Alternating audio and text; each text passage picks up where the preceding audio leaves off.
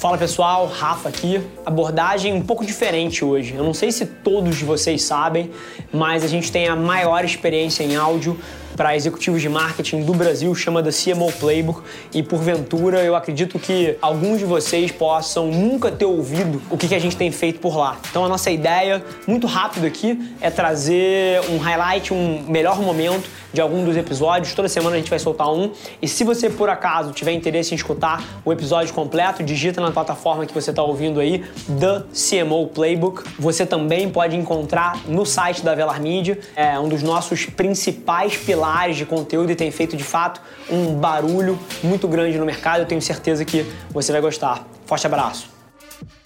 Cara, você falou de uma coisa que foi o Covid, né? No meio da sua narrativa aí você mencionou o momento que a gente está e assim, é com todo o coração e a empatia do mundo que eu falo isso, e a gente estava batendo isso um pouco de, antes de começar.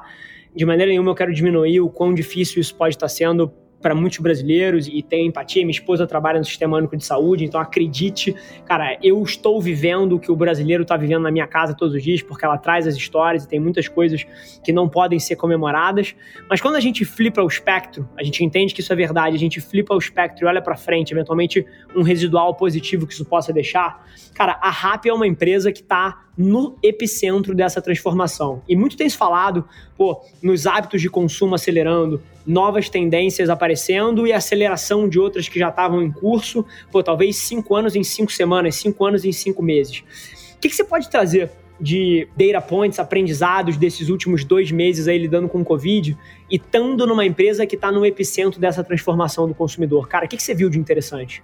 Perfeito. Primeiro vamos dar um passo atrás. É, Logo quando começou a potencializar o tamanho da pandemia na Ásia, por conta dos investidores que a gente tem por trás, né, como SoftBank, por exemplo, DST, entre outros, a gente sempre foi próximo de outras empresas que são similares ao nosso business e atuam na Ásia, na Europa, na África, enfim. Então a gente vinha já conversando com eles para ir preparando a operação para o tamanho de choque de demanda ou mudança de comportamento que poderia acontecer. Eu acho que a principal mudança que faz uma, uma questão quando você coloca praticamente todas as pessoas dentro de casa é que o nosso serviço, que sempre foi ajudar as pessoas, a missão nunca foi tão verdadeira como agora.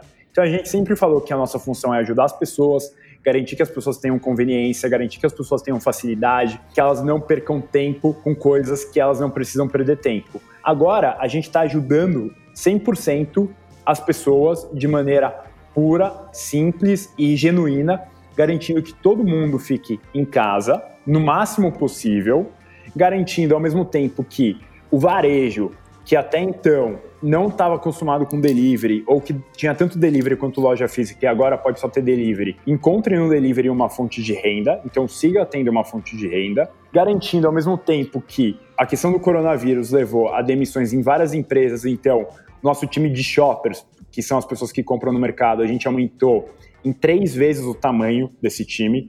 Então, garantindo que a gente está colocando mais gente também trabalhando na nossa operação e garantindo também que os entregadores, que são aquelas pessoas que estão na rua, garantindo que tem um mínimo de pessoas se deslocando para ir comprar e retirar um produto, garantindo também que eles tenham o máximo de acesso aos itens necessários para a proteção individual de cada um. Mas diante da questão do Covid-19, a gente alinhou com os nossos investidores que primeira prioridade, segunda e terceira não é resultado financeiro, e sim ajudar as pessoas. Então, fazer o nosso melhor, investir da melhor forma possível para garantir que o ecossistema seja apoiado e seja ajudado. Então, eu poderia listar uma série de iniciativas, mas só para dar um exemplo, a gente mudou o período de pagamento de restaurante, que a gente pagava em duas semanas e a gente passou a pagar semanalmente, que é o impacto financeiro, é o impacto de fluxo de caixa que para o restaurante é considerável, ajuda ele a não ter dificuldade financeira, e para a gente é um impacto que também piora a nossa linha financeira, mas essa não é a prioridade no momento. A prioridade é ajudar as pessoas. Boa, e interessante, eu adoro sua resposta, tá? E pelo seguinte motivo, eu te perguntei, pô, as principais lições e aprendizados no período Covid, né? E o que você trouxe foi exatamente, cara, o quanto num momento desse o propósito da companhia tem que falar alto, né? É um momento muito mais de um story doing do que de um storytelling. É um momento de fazer menos barulho e causar mais impacto. Então, assim, acho que a tua resposta transita por essas áreas todas. Eu acho que é um baita de um exemplo para a gente trazer para o pessoal. A única coisa que eu consigo pegar e colocar na mesma caixinha é atenção subvalorizada. Tudo que vocês fizeram ao longo da trajetória do Growth mapeava para entender cara, quais são os canais onde eu consigo maior retorno em cima de cada real meu? Exatamente. E assim, isso faz tanto sentido para mim. Eu fui criado num ambiente de extrema escassez, assim. Desde quando eu era moleque, mais novo, eu fui criado na casa dos meus avós com a minha mãe, morava com os meus avós e com a minha mãe depois que ela se separou, um ambiente de escassez e mais uma vez para frente, porra, minha primeira experiência de trabalho também sou economista, também tive uma passagem relâmpago no mercado financeiro,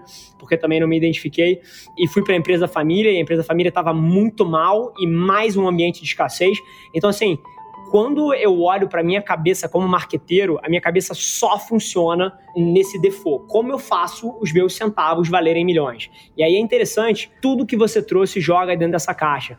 E adorei o ponto sobre influenciadores e performance, porque, assim, eu super entendo a, a narrativa e influenciador pode ser usado para vários objetivos diferentes, né? Você pode usar para awareness, pode usar para vários momentos. Mas o grande lance que destrava valor nessa relação é uma relação de mais longo prazo.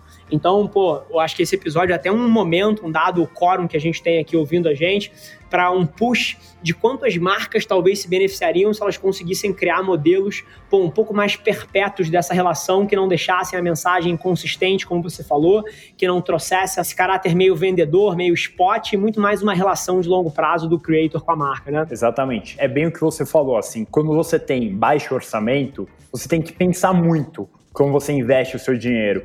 Quando você tem um orçamento gordo, você tem um incentivo perverso que é ah, puta, isso é 5% do orçamento, beleza, uma prova. Então você não tem o mesmo nível de detalhe e atenção ao retorno do valor investido. Então, esse DNA, essa cultura de trabalhar com pouco, construiu muito da nossa história, acho que constrói muito da história de grande parte das startups. E até hoje está na nossa história. Então, mesmo agora que a gente é maior, obviamente tem mais grana, a gente sempre pensa, tá bom, isso custa 100, mas a outra coisa custa 100. Qual que tem maior retorno? Então, esse DNA, essa cultura é super legal e super importante. E influenciador, o que eu vejo muito é as marcas grandes começaram a querer usar influenciador, mas ainda é uma forma pouco consistente. Então você vê a televisão falando uma coisa, o influenciador falando outra coisa. São alguns experimentos, mas como ainda não está tão no DNA, tão presente, obviamente as marcas grandes têm um tempo de adaptação maior mas acho que já já você vai ter uma migração muito grande para influenciador, para mídia digital, para sair um pouco do marketing tradicional que até então dominou e foi praticamente vigente nos últimos 40 anos no mercado. Couldn't agree more, viu? Assim, não, não poderia concordar mais. Bom, gente, super feliz que você ouviu esse trecho do The CMO Playbook, o podcast da Velar Media. Se você quiser ouvir o episódio na íntegra, é só você digitar no seu player, como eu falei, The CMO Playbook, ou ir no site da Velar e procurar pelo episódio mais recente. Vai ser um prazer te receber lá na outra plataforma. Não esquece de se inscrever, sai episódio novo toda segunda-feira, trazendo um grande nome desse mercado para bater um papo comigo. E, sinceramente, independente de você trabalhar especificamente com marketing ou publicidade, eu tenho certeza que tem capacidade de agregar valor para qualquer executivo. Te espero lá. Um abraço.